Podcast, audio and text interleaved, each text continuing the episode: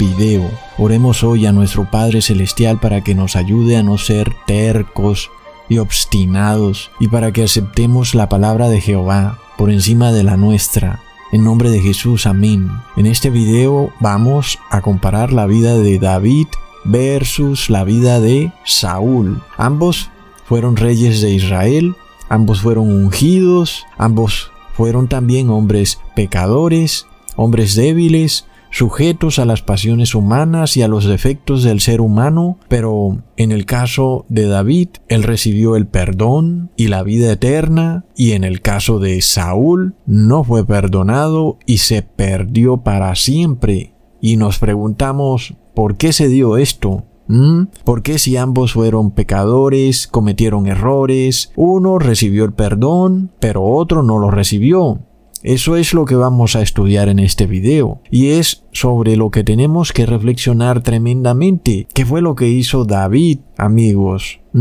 Porque a pesar de que se equivocó como ser humano, pecó, él sí recibió el perdón de Dios. Y luego, ¿qué fue lo que hizo el rey Saúl? ¿Ah? Porque también se equivocó como ser humano, pecó, pero quedó por fuera del perdón de Dios. Recordemos que David tuvo dos mujeres. Muchas personas piensan que entonces podemos pecar porque David tuvo dos mujeres. Leamos en 2 de Samuel capítulo 2 versículo 2. David subió allá y con él sus dos mujeres, Ainoam, Jezreelita y Abigail, la que fue mujer de Nabal, el de Carmel. Así que claramente David estaba en pecado, estaba violando la palabra de Dios que dice que el hombre y la mujer serán una sola carne, por lo cual el matrimonio es entre un hombre y una mujer, no entre un hombre y dos mujeres o entre un hombre y un hombre, etc. Así que de primerazo aclaramos que no estoy diciendo que es posible pecar y tener redención, si es que a alguien se le puede ocurrir esa idea, porque precisamente es lo que estamos tratando de advertir, que este pudo haber sido el error que cometió el rey Saúl, y es lo que voy a explicar en el video, pero en este caso empiezo mostrando que David fue un ser humano pecador, débil, imperfecto. Nosotros empezamos mirando sus errores, los errores que cometió en su vida y no los estamos alabando ni diciendo que está bien hacerlos, antes los condenamos. Pero de nuevo empezamos a mirar la vida de David como un ser humano pecador, pero luego Amigos, David recibe la redención, el perdón y la vida eterna. Pero, amigos, recordemos que no solo David tuvo dos esposas, tuvo muchas esposas. Luego tomó otra esposa, que fue su primera esposa, con la cual él se casó por primera vez, que era la hija del rey Saúl, llamada Mical. Luego, pues no por culpa de David, el rey Saúl se la quitó y se la dio a otro hombre. Entonces Mical ya estaba casada con otro hombre. Ella estaba en adulterio, no por su culpa, porque fue obligada por su padre, pero en lo que compete a David, David sabía que Mical, aunque fue su primera esposa, ella estaba ahora casada con otro hombre. En este caso, sin embargo, David una vez asume el poder, le quita a Mical al esposo que tenía y él la toma como esposa, que en este caso es también adulterio, porque a pesar de que era su primera esposa, pues ya ella estaba con otro hombre y debía dejarla ahí con ese hombre. Así que ahora David tiene tres esposas. Leamos en 2 de Samuel versículo 13 al 16. Y David dijo, Bien, haré pacto contigo, mas una cosa te pido, no me vengas a ver, sino que primero traigas a Mical, la hija de Saúl, cuando vengas a verme. Y después de esto envió David mensajeros a Isboset, hijo de Saúl, diciendo, Restitúyeme mi mujer Mical la cual desposé conmigo por cien prepucios de filisteos. Entonces Isboset envió y se la quitó a su marido Paltiel, hijo de Lais, y su marido fue con ella, siguiéndola y llorando hasta Baurín, y le dijo a Abner, anda, vuélvete. Entonces él se volvió. Ahí está, amigos, que claro, David estaba en tremendo adulterio. Ahora, además de que tenía dos esposas, tomó a su ex mujer Mical, que ya estaba casada con otro hombre, y la retomó de nuevo para sí. Y eso es adulterio, por supuesto. Luego, amigos, Además de todo, el rey David tuvo concubinas, como se nos dice en 2 de Samuel capítulo 5 versículo 13, y tomó David más concubinas y mujeres de Jerusalén después que vino de Hebrón, y le nacieron más hijos e hijas. Tremendo. Y luego también recordemos que David inclusive mandó a uno de sus fieles siervos a la muerte fija en una batalla para que él no se enterara que David había adulterado con su esposa. Tremendo pecado, ¿verdad? Horrendo. Primero adulteró con su esposa y después mandó a la muerte segura al esposo de la esposa con que había adulterado. Es de locos. Y, sin embargo, también David recibió un castigo terrible por todos estos pecados. Primero, Jehová lo castigó matándole un hijo. Recordemos que David perdió su hijo y esto, por supuesto, David lo entendió como el castigo por él haber matado a ese hombre para quedarse con su esposa. Entonces, amigos, ¿por qué Jehová perdonó todos estos pecados de David y no perdonó los pecados que cometió Saúl? Porque Saúl también cometió pecados. Y aquí tenemos que mirar el problema del pecado y el problema del ser humano, porque el ser humano piensa, este pecado es muy ofensivo y este otro pecado no es tan ofensivo a los ojos de el Padre. Y ese es un error tremendo. Cualquier pecado que tú cometas es ofensivo al Padre, pero hay pecados que son tremendamente ofensivos y tienen que ver más que todo con la forma en que se cometen y no específicamente en el pecado en sí porque todo pecado es ofensivo al Padre. Es decir, que desde un pecado como el adulterio es ofensivo hasta otro pecado como robar. Y alguien diría que robar no es tan malo que el que comete adulterio, porque muchas veces la persona que es robada ni se acuerda lo que tenía, en fin, bueno, el ladrón se busca muchas justificaciones, pero ante los ojos del Padre todo pecado es igual de horrendo. El problema entonces es cuando nosotros como seres humanos queremos justificar un pecado pensando que no es tan grave, que no es tan ofensivo, y vamos y lo cometemos. Pero entonces ahí cruzamos una línea en donde ya estamos siendo rebeldes contra Jehová porque entendemos que es pecado, pero nos justificamos a nosotros mismos pensando que no es tan grave, y entonces ahí es donde viene el problema. Esto es lo que empezó a cometer el rey Saúl. Porque amigos, el Padre es comprensivo y misericordioso. Él entiende que el ser humano es débil, que tiene carne pecadora. Él sabe, él entiende el problema. Y de nuevo, no estoy diciendo que ahora te vas a relajar y que vas a pecar, no. Porque vamos a ver todos los problemas que le vinieron a David por sus pecados y los desastres que ocurrieron en su familia y en su vida, pero lo que te estoy diciendo es que si ya tú sabes que algo es pecado, no empieces a pensar que puedes cometer el pecado o que hay un pecado que delante de Dios no es tan grave, porque luego ahí estás siendo rebelde y entonces ese pecado ya tiene otro matiz a los ojos de Dios porque es un pecado en donde prácticamente te estás rebelando contra Dios. Es lo que ocurre con el bautismo negro. Alguien dirá, ¿qué es que te pongan a ti o que tú te dejes poner este elixir mágico en el cuerpo frente a pecados que, por ejemplo, han cometido otras personas que son mucho más horrendos, como, bueno, ya vemos los pecados que cometió David, como el adulterio. Pero el caso es que cuando tú estás en constante rebelión contra el Padre, entonces ese pecado que tú cometes tiene un matiz muy pero muy superior que aquella persona que comete un pecado pero que no está en rebelión contra el Padre, sino que lo comete en su debilidad de ser humano. ¿Mm? Entonces, ahí es donde viene la tremenda diferencia entre por qué David es perdonado y por qué el rey Saúl no fue perdonado. Y muchos pastores te dicen, Bueno, pero mira, ¿qué problema hay en que tú te dejes poner este bautismo negro? En el pasado se ha hecho, eh, cuando estabas pequeño, seguro te pusieron 10 elixirs mágicos en tu cuerpo y no pasó nada. Ahí estás, sí, pero tú no conocías de esto, no sabías que era una violación de la ley de Dios, no tenías entendimiento. Por supuesto que Dios es totalmente comprensivo de que como ser humano tú estás bajo cierta carga y tu carne es débil. Y luego cometes errores y ni siquiera entiendes cómo los estás cometiendo. Pero luego que ya tú entiendes qué es lo que está pasando, igual vas y los cometes, entonces ahora ese pecado tiene el matiz de la rebelión.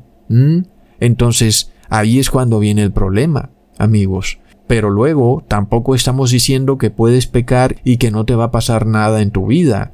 Si tú pecas, te va a venir un castigo terrible por haber pecado en vida.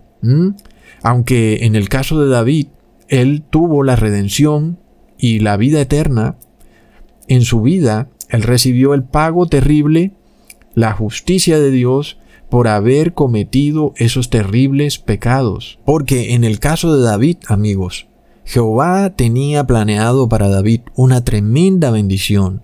Jehová quería para David que él tuviera una familia con muchos hijos y que todos sus hijos fueran reyes y gobernantes de Israel y que todos hubieran vivido por siempre y que todos hubieran tenido vida eterna.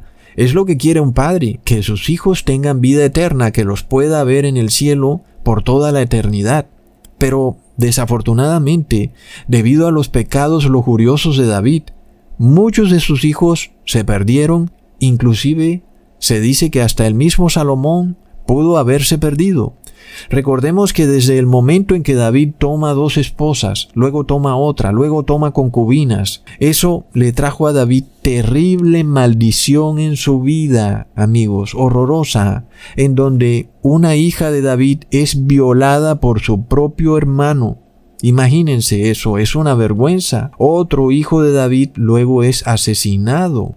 Como ya vimos al principio del video, David pierde un hijo luego de que nació a los pocos días, debido al adulterio que cometió. Ese es otro hijo que perdió David. Y luego otro hijo de David, vengando la violación de su hermana, mató al hermano que violó a su hermana. Amigos, es de locos. Y luego otro hijo de David quiso derrocar a Salomón para quitarle el reino. Imagínate, y para terminar de rematar, pues ese hijo de David que quería quitarle el reino a Salomón, cuando finalmente Salomón se da cuenta y asume el reino, persistió en su intento de quitarle el reino a Salomón y entonces Salomón tuvo que matar a su hermano mayor. Imagínense amigos, es decir, es una historia familiar horrenda Imagínate que en tu familia todos tus familiares empiecen a matarse entre sí. Es algo horroroso, es una pesadilla horripilante. Es un reverendo desastre. Y amigos, ¿cuándo empezó ese desastre? Desde el momento en que David le dio rienda suelta a su lujuria y empezó a coger una esposa y a la otra y a la otra y a concubinas y a engendrar hijos e hijas por todos lados. Y entonces él pensó que le venían bendiciones, pero resulta que cuando él actuó de esa forma, en lo único que pensaba era en el placer. David no miró en el futuro las consecuencias de lo que él estaba haciendo. Él no pensó cómo esto influiría en sus hijos y no midió las consecuencias de su pecado, que es mucho de lo que ocurre con el ser humano. Piensa ¿Qué más da que me pongan ese elixir mágico, ese bautismo negro? ¿Qué más da? Son solo dos pinchazos, Ecusatón. El ser humano no mide las consecuencias y luego se entera, eh, un momento, pero es que es el 666. Oh, pero ¿cómo así? No, no puede ser que sea el 666. ¿Mm? Entonces, es el problema del pecado. Cuando nosotros pensamos que el pecado no es de gran importancia, que lo que nos traerá en maldición no será una terrible maldición, sino que es pequeña. El ser humano es corto de visión en este concepto, porque la semilla del pecado ocurre en un lugar, por ejemplo, tú pecas hace 50 años o hace 10 años o hace 20 años y tú piensas que el castigo te viene a los dos o tres días. Algunas veces ocurre así, pero otras veces el castigo te ocurre a los 20 años o a los 40 y otras veces te dura para toda la vida el castigo y tienes que sobrellevar el castigo y ya no hay vuelta atrás. Entonces son estas consecuencias horribles que le trajo a David la lujuria de él pensar que iba a extender su familia a través de su propio placer, violando la ley de Dios. En este caso todos esos hijos de David murieron y él ¿Pudo traerlos de vuelta a la vida eterna? No pudo, amigos, no pudo. Es lamentable. ¿Y Dios quería esto para David? Por supuesto que no lo quería. Pero quien violó la ley fue David, amigos. Entonces, la terrible maldición que vino para la familia de David es de locos. Es decir, yo creo que si hicieran una novela sería la novela más horrorosa del mundo ver cómo los hijos de David se mataron entre ellos. Es realmente horrendo. Y desafortunadamente las personas piensan, ah, pero en la Biblia sale que David tuvo dos mujeres, entonces mira, esto no es tan grave. Mucho cuidado amigos, porque en la vida de David se nos muestra la terrible maldición que se le vino a la familia de David. Imagínate tú como padre enterarte que un hijo ha violado a tu otra hija, eso es algo horrendo, eso es algo espantoso. Y luego que un hijo tuyo mató a tu otro hijo. En ese día pierdes dos hijos, perdiste al que mataron y perdiste al que lo mató. Es algo horrendo, amigos. Entonces, amigos, es el problema de nosotros no entender cómo Dios mira al pecado. Dios realmente mira al pecado como algo supremamente ofensivo. Y nosotros no podemos mirar al pecado como por ejemplo pecadillo. No, todo pecado es horrendo ante los ojos de Dios. No hay un pequeño pecadillo y hay un gran pecado. Porque cuando el apóstol Pablo habla de que hay pecados de muerte, precisamente se refiere a ese pecado que tú crees que es pequeño, pero que lo estás cometiendo ya en rebeldía total contra Dios. En ese momento estás cometiendo un pecado de muerte, pero que a ti te parece que es pequeño. Es el problema del ser humano común, cuando piensa, por ejemplo, que ve algo que se puede robar y que vamos a suponer que es un billete de un dólar, él piensa que es un pecado pequeño, pero luego ya sabe que eso está mal y lo comete, lo hace, entonces ya es una rebeldía terrible contra Jehová. Ese es el problema que muchas veces ocurre y que las personas no se dan cuenta. Luego, amigos, ya vemos cómo también David le transmite esa lujuria que él tenía cuando joven a su hijo Salomón. Y luego Salomón repite la historia de su padre. Es decir, que no solo David cometió estos pecados, sino que se los heredó a su hijo. También muy lamentable. Y luego Salomón tomó muchas mujeres se dice que tenía mil mujeres y además de todo llevó a la nación de Israel a la idolatría. Imaginémonos por dónde va el adulterio de David. Y luego las esposas del rey Salomón empezaron a inducirlo a que hiciera estatuas de dioses y diosas paganos, como la diosa Astoret, amigos. Y ahora de nuevo, ¿qué fue lo que hizo David? Que luego lo llevó a obtener la redención, ¿Y qué fue lo que no hizo Saúl? Que lo llevó a que no obtuviera la redención. Es la pregunta. Porque ahí es donde está el meollo del asunto, ¿verdad? Y la respuesta es tan sencilla, pero tan increíblemente difícil de aceptar por las personas. Lo que hizo David fue arrepentirse. Él entendió las consecuencias de su pecado, entendió todo lo que causó ese pequeño pecado que él cometió. ¿Qué de malo tenía que tuviera dos o tres mujeres? Se supone que era el rey. Sí, era una violación a la ley de Dios, pero no le estaba haciendo daño a nadie. Había comida para sus mujeres, todo el mundo estaba feliz. No era un crimen contra la sociedad, ¿verdad? Pero miremos todo el daño que causó. Por supuesto que David se arrepintió de esto por lo cual leamos en segunda de Samuel capítulo 20 versículo 3. Y luego que llegó David a su casa en Jerusalén, tomó el rey las diez mujeres concubinas que había dejado para guardar la casa, y las puso en reclusión, y les dio alimentos, pero nunca más se llegó a ellas, sino que quedaron encerradas hasta que murieron, en viudez perpetua. Entonces, si vemos que inclusive David se separó de todas sus concubinas, las encerró para que inclusive sus hijos no adulteraran con ellas. En Primera de Reyes se nos dice que David dormía ya solo, es decir, que ya no estaba con sus otras esposas, y que esto hacía que temblara de frío, le había dado como que un tembleque, pero vemos que dormía solo porque él se había arrepentido. Miramos que la madre de Salomón estaba viva. Sin embargo, vemos que David dormía solo. David, por supuesto, se abstenía entonces porque sabemos que toda su vida pasada estaba en adulterio. Sin embargo, inclusive el demonio fue tan astuto que logró que sus empleados, sus siervos, le trajeran una virgen para que lo calentara para ver si se le quitaba la tembladera. Y la Virgen se llamaba Abisac Sunamita.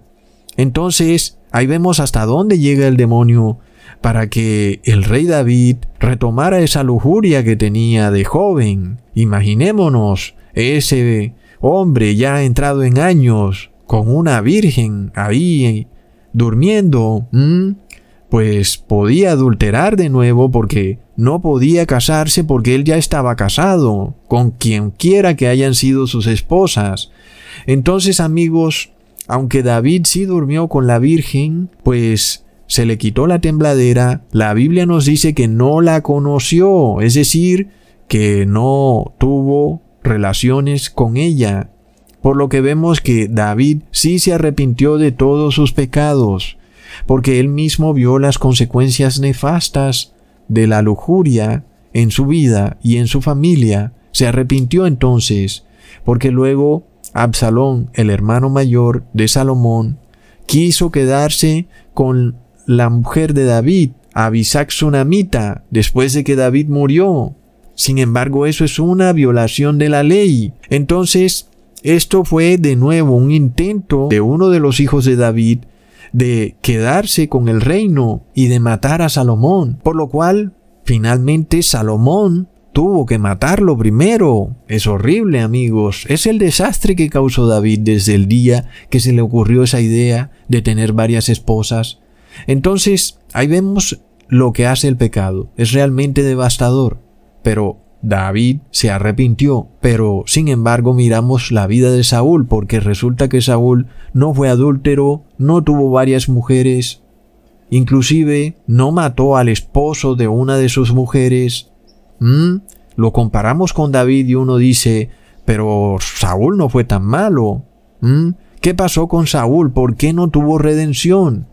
Entonces, amigos, de nuevo, hay pecados que a ti te parecen que son pequeños.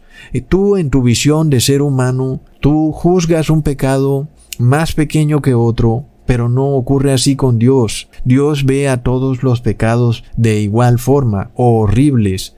Aunque Dios sí entiende que el ser humano es débil, entiende el problema de la carne, entiende también la ignorancia del ser humano y que no mide las consecuencias de su pecado. Y también Dios castiga para llevar a la persona a arrepentimiento. Y luego, cuando la persona se arrepiente, entonces esos pecados son borrados. Esa persona obtiene redención.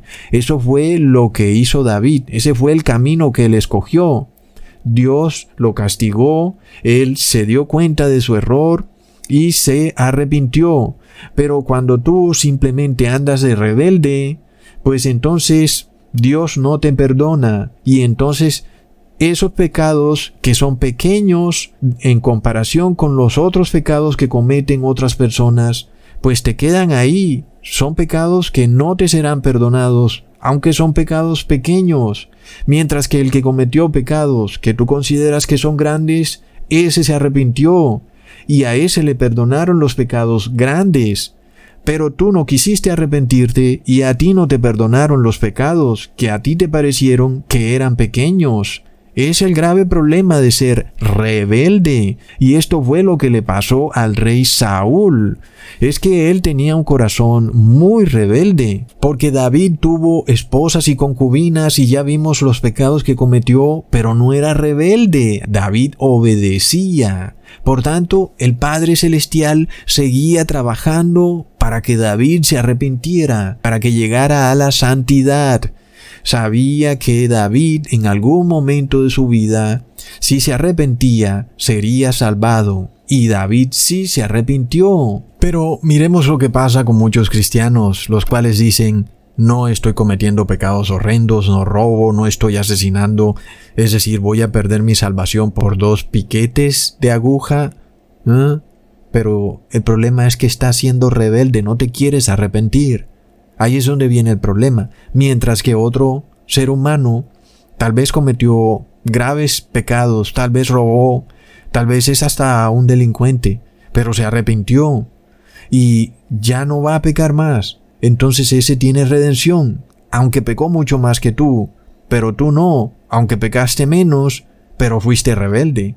Es el problema, amigos, que vemos. Cuando David encierra a sus concubinas y le buscan a una virgen como amante, él no volvió a pecar, él se abstuvo. Así que David murió en santidad, la Biblia lo prueba. Miremos inclusive lo que David escribió en el Salmo, capítulo 51, versículo 1 al 4. Ten misericordia de mí, oh Dios, conforme a tu misericordia, conforme a la multitud de tu compasión, rae de mí mis rebeliones, lávame más y más de mi iniquidad, y límpiame de mi pecado, porque yo reconozco mis rebeliones, y mi pecado está siempre delante de mí. Contra ti, contra ti solo he pecado, y he hecho lo malo delante de tus ojos, para que seas reconocido justo en tu palabra y puro en tu juicio. Ahí lo tenemos. Es que David reconoció su error, pero es que cuando nosotros no queremos reconocer las cosas, entonces pasamos a exaltarnos inclusive por encima del Padre, diciendo, soy yo el que tengo la razón, y Dios tendrá que adaptarse a lo que yo pienso, y tendrá que esperarme, o tendrá que Él hacer algo para que yo pueda desenvolverme en la sociedad. Pero no es así. No estás reconociendo tu pecado, pero David sí lo reconoce. Leamos en el mismo Salmo, en el versículo 10 al 12. Crea en mí, oh Dios, un corazón limpio y renueva un espíritu recto dentro de mí. No me eches delante de ti y no quites de mí tu santo espíritu. Vuélveme el gozo de tu salud y tu espíritu de libertad me sustentará. Así que ya vemos. Es que ese es el problema del cristianismo hoy en día, es tremendamente rebelde y soberbio. Muchos líderes religiosos se supone que ellos no están cometiendo pecados horrendos, pero están siendo rebeldes cuando están recibiendo este bautismo negro, y esa rebeldía es una clara muestra de que están fuera de la redención, de la salvación, y sobre todo, el grave problema del el ser humano pensar que un pecado ante los ojos de Dios no es tan grave. Por ejemplo, tú piensas que es muy grave robar, pero que no es tan grave violar el sábado como día de reposo. Ahí tenemos el principio de este error. Para Dios es tan grave que tú violes el sábado como día de reposo como robar. Entonces, lo mismo, cuando tú piensas que comer cerdo no tiene problema, comer carne, cuando tú piensas que esto está bien, comer leche, huevo, cuando es un problema en donde se está violando la ley de Dios, entonces ya tú estás siendo rebelde a Dios. Luego tu corazón se empieza a endurecer, porque luego no te quieres arrepentir y vas a continuar en pecado. Eso es lo que ocurrió de distinto entre la vida de David y la vida de Saúl.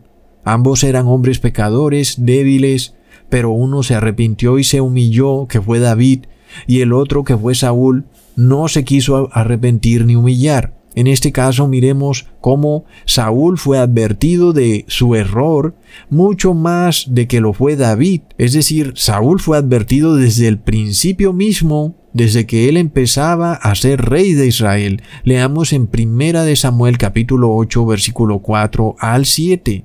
Entonces todos los ancianos de Israel se juntaron y vinieron a Ramá para ver a Samuel y le dijeron, He aquí tú has envejecido y tus hijos no andan en tus caminos. Por tanto, constitúyenos ahora un rey que nos juzgue, como tienen todas las naciones. Pero no agradó a Samuel esta palabra que dijeron, Danos un rey que nos juzgue. Y Samuel oró a Jehová, y dijo Jehová a Samuel, Oye la voz del pueblo en todo lo que te digan, porque no te han desechado a ti, sino a mí me han desechado para que no reines sobre ellos. Desde que el pueblo de Israel pide que se ponga rey, desde ese momento ya el pueblo estaba pecando por rebelión. Y Jehová declara, sabes, Samuel, que era el profeta, el sumo sacerdote en aquellos tiempos, no se están rebelando contra ti, sino contra mí. Entonces, cuando Saúl es ungido como rey, él ya debía entender que había un pecado de rebelión que se estaba cocinando. Había algo que estaba mal visto ante los ojos de Dios. Él debió humillarse ante Jehová, porque este nuevo cargo que él asumía de ser rey de Israel era contrario a los planes de Jehová. Sin embargo, Jehová aún estaba dispuesto a lidiar con el ser humano porque él sabe que el ser humano es débil y pecador, sabiendo que así es el ser humano. Pero ya vemos que Saúl no aceptó la advertencia y asumió su cargo de rey de Israel y empezó a actuar precisamente con rebeldía. Así que cuando nosotros vemos lo que Saúl empieza a hacer como rey de Israel, es precisamente este gobierno teocrático, lo que nosotros llamamos el gran leviatán, este es un gobierno en rebeldía completa contra Jehová, pero que tiene apariencia de amar a Jehová. Asimismo, Saúl entonces nos representa lo que es el gobierno del anticristo, un gobierno que tiene apariencia de amar a Jesús, pero que es contrario a Jesús. Nosotros lo vimos también siglos más tarde, cuando el mismo pueblo, en rebeldía total contra Jesús, escogió mejor a Barrabás que a Jesús, y de esta forma, cumpliéndose de nuevo que estaban en rebeldía era contra Jehová mismo. Hoy el mismo proceso se repite.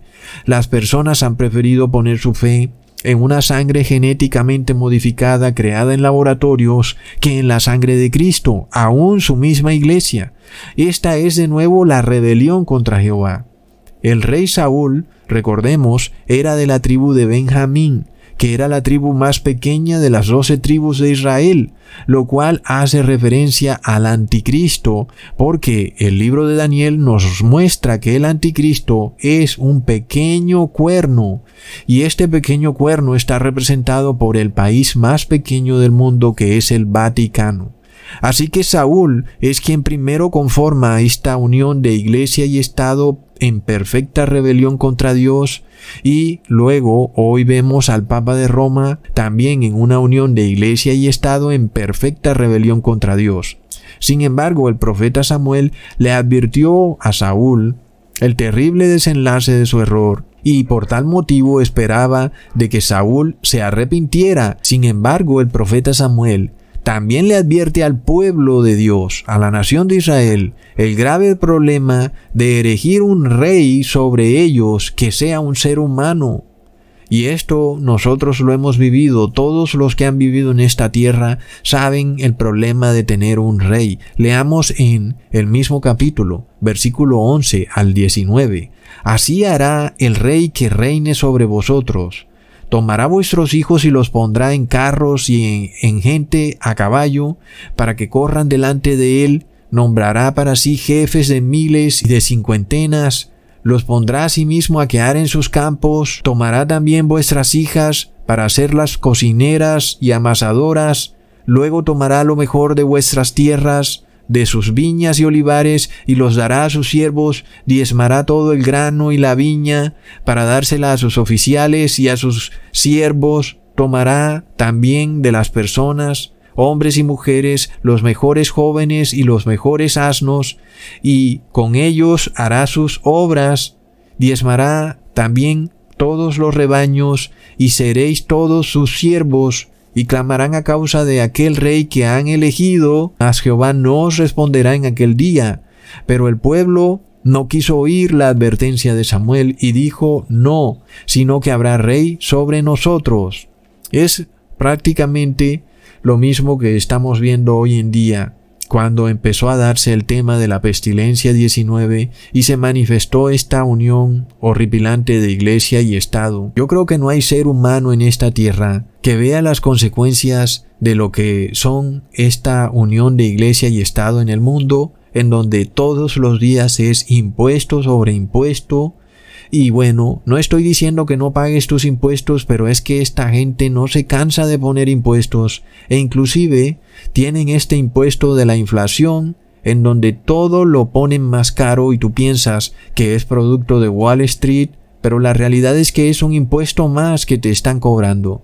Así que amigos, también recordamos que esta forma de gobierno solo será eliminada cuando Jesús venga en su segunda venida, no como piensan los antivacunas, que ellos podrán deshacerse de esta forma de gobierno, lo cual la Biblia nos dice que no es posible.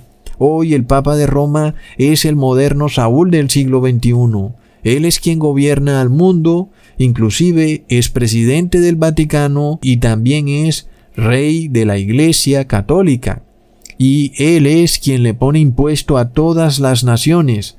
Cada país del mundo tiene que pagarle impuestos al Vaticano. Tremendo. Así que ya vemos cómo va esto. Todos aquellos entonces que están felices bajo esta forma de gobierno, de unión de iglesia y Estado, donde hay un gobernante que es rey de Estado y rey de la iglesia y él es el que impone los decretos, esos están bajo la misma rebeldía que tenía el pueblo de Israel al pedir a Saúl como rey. Jesús trató de solucionar este error cuando él vino a la tierra, porque este error ya venía en la política y en la nación de Israel, y él dijo sus famosas palabras, Dad al César lo que es del César y a Dios lo que es de Dios, para que así entendieran las personas que la iglesia debía ir separada del Estado la iglesia debía tener su rey, que es Jehová, y el pueblo tenía que obedecer al gobernante, pagarle impuestos y hasta ahí. Esto es lo correcto, pero hoy es la misma iglesia la que dice no es así, nosotros tenemos que dominar al Estado. Y haciendo eso están desechando a Jehová, porque la iglesia no tiene nada que ver con el Estado. Entonces amigos, nosotros vimos esto muy claro cuando todas las iglesias cerraron sus puertas por la pestilencia 19 y estuvieron perfectamente de acuerdo a que se impusieran todas estas medidas draconianas de cuarentenas, de campos de concentración, de bozales y ahora de bautismos negros obligatorios. Es de locos. Es decir, esto viene de la misma iglesia cristiana porque es una unión de iglesia y Estado. Entonces se repite la misma historia que vivió el antiguo Israel al pie de la letra. Hoy las personas pidieron, danos un rey, danos un rey que nos diga cómo es que tenemos que hacer. No queremos a Jehová como rey, porque no nos gusta la ley de Jehová. Y por supuesto los gobernantes obedecieron ese clamor del pueblo y el pueblo quiso que los encerraran, luego el pueblo quiso que los niños no fueran a los colegios, que le pusieran bozal a los niños, y el mismo pueblo pidió a gritos un elixir mágico que los salvara. Esto lo hicieron en plena rebeldía contra Dios, fue clarísimo amigos. Entonces es claro que nosotros vemos a la Iglesia Católica manifestarse como esta institución que es liderada por el moderno Saúl del siglo XXI, en donde hace 500 años la Iglesia Católica te vendía indulgencias para salvar a tus familiares del fuego eterno y hoy te ofrece un medicamento para salvar a tus familiares de la pestilencia. Es exactamente lo mismo, la historia se repite. Entonces cuando leemos en Primera de Samuel capítulo 11, vemos el pueblo de Israel amenazado por una tribu de amonitas, y les pusieron como condición para no atacarlos que se sacaran el ojo derecho. En estos casos, ¿qué debía hacer el pueblo de Israel, amigos? Debía consultarle al sumo sacerdote en el santuario celestial para ver cuál era la orden de Jehová sobre cómo se debía resolver este asunto, para pedirle la guía a Jehová, y el pueblo entonces debía obedecer lo que dijera el sumo sacerdote, lo cual debían ser las palabras de Jehová. Sin embargo, en el nuevo gobierno teocrático de unión de iglesia y Estado que era dirigido por el rey Saúl, las cosas ahora funcionaban de otra forma distinta. Saúl ahora empezaba a usurpar las funciones que sólo le correspondían al sumo sacerdote, es decir, que Saúl empezaba a ejercer las dos funciones, como gobernante y como sumo sacerdote, terrible, y es así como luego Saúl empieza a pasar decretos draconianos que obligarían a la población a obedecer órdenes tiránicas, y si no lo hacían, las consecuencias para las personas serían igual de tiránicas. Leamos entonces lo que hizo Saúl para obligar al pueblo de Israel a ir en batalla en contra de los amonitas. Leamos en el mismo capítulo, en el versículo 7, y tomando un par de bueyes, los cortó en trozos, y los envió por todo el territorio de Israel por medio de mensajeros, diciendo, Así se hará con los bueyes del que no saliere en pos de Saúl y en pos de Samuel. Y cayó terror de Jehová sobre el pueblo, y salieron como un solo hombre. Ahí vemos esta expresión clara de este gobierno tiránico de unión de iglesia y Estado, en donde la persona ahora es obligada a hacer algo en contra de su voluntad. En este caso los bueyes nos representan la economía, el trabajo, los negocios, y esto lo podemos ver clarísimo hoy bajo el gobierno del anticristo un gobierno de unión de iglesia y Estado, porque ahora las naciones han pasado también decretos tiránicos en donde se te obliga a que vayas en batalla en contra de la pestilencia 19. Todos deben ir a la batalla recibiendo el bautismo negro. Y si no lo recibes, ¿qué vas a perder? Tu trabajo, tu negocio, te van a multar o te lo van a cerrar. Es decir, es el mismo concepto exactamente que usó Saúl para obligar a toda la nación de Israel a ir en batalla en contra de los amonitas. Pero tú pensarás, ah, sí, pero es que así tocaba, ecosatón, pero ocurre que así no trabaja Dios. En general Dios solo aceptaba a personas que quisieran ir a la batalla de manera voluntaria y de forma valiente, no amedrentados ni mucho menos amenazados porque bajo la guía de Dios el pueblo de Israel vencía en la batalla. Así fueran trescientos hombres, o así fueran cien mil hombres, era Dios el que daba la victoria, porque no estaba en la fuerza del pueblo la victoria, ni tampoco del más rápido, sino en la bendición de Dios. Ahí es donde está la victoria. En este caso vemos el mismo concepto en la batalla contra la pestilencia 19 en donde se te dice que la victoria será posible solo si el 99.9% de las personas están con el bautismo negro, pero no funciona así con Dios. Si nosotros estamos con Dios, tendremos victoria sobre la pestilencia 19, así estén cinco personas en todo el mundo con el bautismo negro. Pero es distinto lo que ocurre con el gobierno tiránico de Saúl, amigos, en donde las personas son obligadas a ir a la batalla. Cuando Dios gobernaba como rey sobre Israel, los israelitas iban a la batalla de forma voluntaria. Pero ahora bajo el liderazgo de Saúl, él pensaba obtener la victoria a punta de fuerza bruta. Entonces, vemos que el gobierno de Saúl pasa un decreto global para toda la nación, en donde el que no obedecía se le destruiría su economía. Es lo mismo que empieza a hacer hoy el anticristo. Lo vemos también revelado en Apocalipsis 13, en donde si no le obedeces no podrás comprar ni vender. Hoy ya se nos empieza a decir que si no recibes el bautismo negro, no podrás entrar a ciertos sitios, a restaurantes, etc. Entonces vemos que es el mismo gobierno tiránico de Saúl manifestado en el siglo XXI.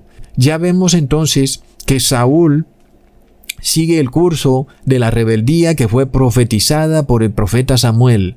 Saúl no quiso primero consultar a Jehová para saber si podía ir a la batalla, pero tampoco consultó al profeta Samuel ni nada. Tampoco revisó el libro de la ley. Simplemente Saúl hizo lo que le dio la gana. Sin embargo, Dios en su misericordia le dio la victoria a la nación de Israel y Dios siguió intercediendo por Saúl, porque Saúl dijo en el versículo 13, Jehová ha dado salvación en Israel. Aunque Saúl le dio la gloria a Dios por la victoria, no hizo acorde a su voluntad. Esto también es muy similar a lo que hacen los líderes cristianos de hoy en día. Ellos andan continuamente alabando a Dios y dándole la gloria, pero no obedecen sus estatutos y decretos, sino que obedecen los estatutos y decretos del moderno Saúl, que es el Papa de Roma. Jehová entonces ha venido, intercediendo por todos los cristianos, pero muchos ahora prefieren obedecer al Saúl del siglo XXI quien dice, o recibes el bautismo negro, o tus toros, que son tus empresas o tus empleos, se te quitarán. Se repite entonces la historia. Samuel le recuerda al pueblo de Israel, ojo, ustedes han puesto un rey sobre ustedes, pero tienen que obedecer primero los estatutos y decretos de Jehová. Leamos en Primera de Samuel, capítulo 12, versículo 13 al 15. Ahora pues he aquí el rey que habéis elegido, el cual pedisteis, ya veis que Jehová ha puesto rey sobre vosotros. Si temiereis a Jehová y le sirviereis, y oyereis su voz, y no fuereis rebelde a la palabra de Jehová, y si tanto vosotros como el rey que reina sobre vosotros servís a Jehová, vuestro Dios, haréis bien, pero si no oyereis la voz de Jehová, y si fuereis rebelde a las palabras de Jehová, la mano de Jehová estará contra vosotros, como estuvo contra vuestros padres. Así que aquí vemos algo muy interesante. Aunque Saúl fue ungido por Dios como rey de Israel, Saúl no estaba para hacer cosas distintas a los estatutos y decretos de Dios, ni tampoco el pueblo estaba para desobedecer a Dios Padre por obedecer al rey Saúl. ¿Ok? Pero miremos a estos locos evangélicos que dicen que el apóstol Pablo en Romanos 13 te está ordenando a obedecer a los gobernantes, aun y cuando pasan leyes contrarias a la ley de Dios porque según ellos el gobernante ha sido puesto por Dios y nosotros tenemos que obedecer la autoridad. Pero ya vemos que aún Saúl fue puesto por Dios como rey de Israel, pero la advertencia del profeta Samuel es, ojo, primero está la ley de Dios, obedecer los estatutos y decretos de Dios. Leamos en Romanos capítulo 13 versículo 1 al 2. Sométase toda persona a las autoridades superiores, porque no hay autoridad sino de parte de Dios, y las que hay por Dios han sido establecidas, de modo que quien se opone a la autoridad, a lo establecido por Dios resiste, y los que resisten acarrean condenación para sí mismos. Así que ya vemos que Romanos 13 no nos está diciendo nunca que debemos obedecer al hombre antes que a Dios, o que si un gobernante nos ordena matar a los fetos en el vientre materno, entonces nosotros debemos obedecer eso, porque eso es contrario a la ley de Dios. Y vemos cómo Samuel aclara eso perfectamente cuando le advierte al pueblo de Israel. No crean ustedes que por haber puesto rey les va a ir bien, porque si dejan de obedecer los estatutos y mandamientos de Dios, les irá mal. Sin embargo, ¿qué es lo que dicen las modernas iglesias cristianas caídas en apostasía? Dicen que hay que violar la ley de Dios porque Romanos 13 nos dice que debemos estar sujetos a lo que diga la autoridad superior. Y si la autoridad superior te dice que violes la ley de Levítico, entonces, según ellos, Dios aprueba esto y tú estás en perfecta vía libre para violar la ley de Levítico. Plop. Son rebeldes, están en rebeldía igual que el rey Saúl, porque lo único que hacen es dejar en claro que obedecen más bien a esta unión de iglesia y Estado establecida por el moderno rey Saúl que a la palabra de Dios recontra plop. Leamos en Primera de Samuel capítulo 12 versículo 24 al 25. Solamente temed a Jehová y servirle de verdad con todo vuestro corazón, pues considerad cuán grandes cosas ha hecho por vosotros. Mas si perseveráis en hacer mal, vosotros y vuestro rey pereceréis. Entonces, ¿cuál es el destino del pecado, de obstinación y de terquedad? Es la muerte. Como el profeta escribe, el que persevera en desobedecer a Jehová y rebeldemente viola su ley, no importa si tiene el rey más poderoso a su lado, el profeta dice que perecerán igualmente. Es la advertencia por ser rebelde. Y resulta que Saúl no hizo caso a esa advertencia. Finalmente, ¿qué le pasó? Pereció, amigos, inclusive se suicidó. Hoy tenemos la moderna teocracia del rey Saúl del siglo XXI que es el Papa Francisco. Las personas se andan ya suicidando lentamente, recibiendo en su cuerpo sustancias que destruyen su salud, así como el rey Saúl se suicidó tirándose sobre su lanza. Hoy muchos se suicidan lanzándose sobre una aguja. Plop. Luego el rey Saúl rebeldemente continuó en su intento de establecer una teocracia en Israel. Leamos en Primera de Samuel capítulo 13 versículo 8 al 10. Y Saúl esperó siete días conforme al plazo que Samuel había dicho, pero Samuel no venía a Gilgal, y el pueblo se le desbarataba. Entonces dijo Saúl, Traedme holocausto y ofrendas de paz. Y él ofreció el holocausto, y cuando acababa de ofrecer el holocausto, he aquí que Samuel venía, y Saúl salió a recibirle para saludarle. Entonces ya vemos cómo de repente el rey Saúl se convierte en sumo sacerdote y empezó a oficiar como si fuera el sumo sacerdote. No esperó a Samuel que era el sumo sacerdote. El mismo Saúl luego empieza a hacer holocaustos y ofrendas de paz. Es decir, que el rey Saúl promovía la salvación por obras y no por fe. Saúl no tuvo fe, mientras que David sí tuvo fe. Hoy la Iglesia Católica es quien promueve la salvación por obras, en donde somos salvados por obedecer los decretos del gobernante que es el presidente del Vaticano y también el presidente de la Iglesia. Él supuestamente es quien da la salvación al pueblo y no el sumo sacerdote moderno, que en este caso es Jesús. Así que de nuevo vemos cómo se repite perfectamente la historia. El Papa de Roma es el moderno Saúl del siglo XXI. Por supuesto, esto es un tremendo acto de rebeldía, porque está negando al sumo sacerdote, que ya no es Samuel, sino que es Jesús. Así que asimismo como Saúl no tuvo fe para esperar a Samuel para que oficiara como sumo sacerdote, así muchas personas hoy en día no tienen fe en Jesús para que oficie por ellos como sumo sacerdote. Hoy esperan que sea el Papa de Roma quien oficie como sumo sacerdote, pero al mismo tiempo él es el presidente del Vaticano y pasa decretos religiosos y decretos legales. Todos los que se adhieren entonces a esta forma de gobierno teocrático están en la misma rebeldía que Saúl. Todos rechazan la intercesión del sumo sacerdote moderno que es Jesucristo, así como Saúl rechazó la intercesión del sumo sacerdote de Israel que era Samuel. Es curioso, amigos, que fue desde ese momento en que Saúl perdió su reino, cuando precisamente ejerció al mismo tiempo como gobernante y como sumo sacerdote. Leamos en el versículo 11 al 14. Y Samuel le dijo, ¿qué has hecho? Y Saúl respondió, porque vi que el pueblo se me desertaba y que tú no venías dentro del plazo señalado. Entonces Samuel le dijo, locamente has hecho, no guardaste el mandamiento de Jehová tu Dios, y ahora Jehová hubiera confirmado tu reino sobre Israel para siempre pero ahora tu reino no será duradero. Jehová se ha buscado un varón conforme a su corazón, el cual Jehová ha designado para que sea príncipe sobre su pueblo, porque tú no has guardado lo que Jehová te mandó. ¡Qué tremendo! El profeta Samuel le dijo al rey Saúl que lo esperara hasta el séptimo día, pero Saúl no quiso esperar. Esto nos recuerda, hermanos, que nosotros también recibimos la orden de esperar a Jesús en el séptimo día. Y sabemos que esto se cumple en el año 2031, pero que será mucho antes. Algunos entonces se desesperaron. Las iglesias cristianas todas se olvidaron del sumo sacerdote que es Jesucristo, porque nunca tuvieron fe, Todas actuaron como Saúl, rebeldes al mandato de Jehová y lo que les ordenó.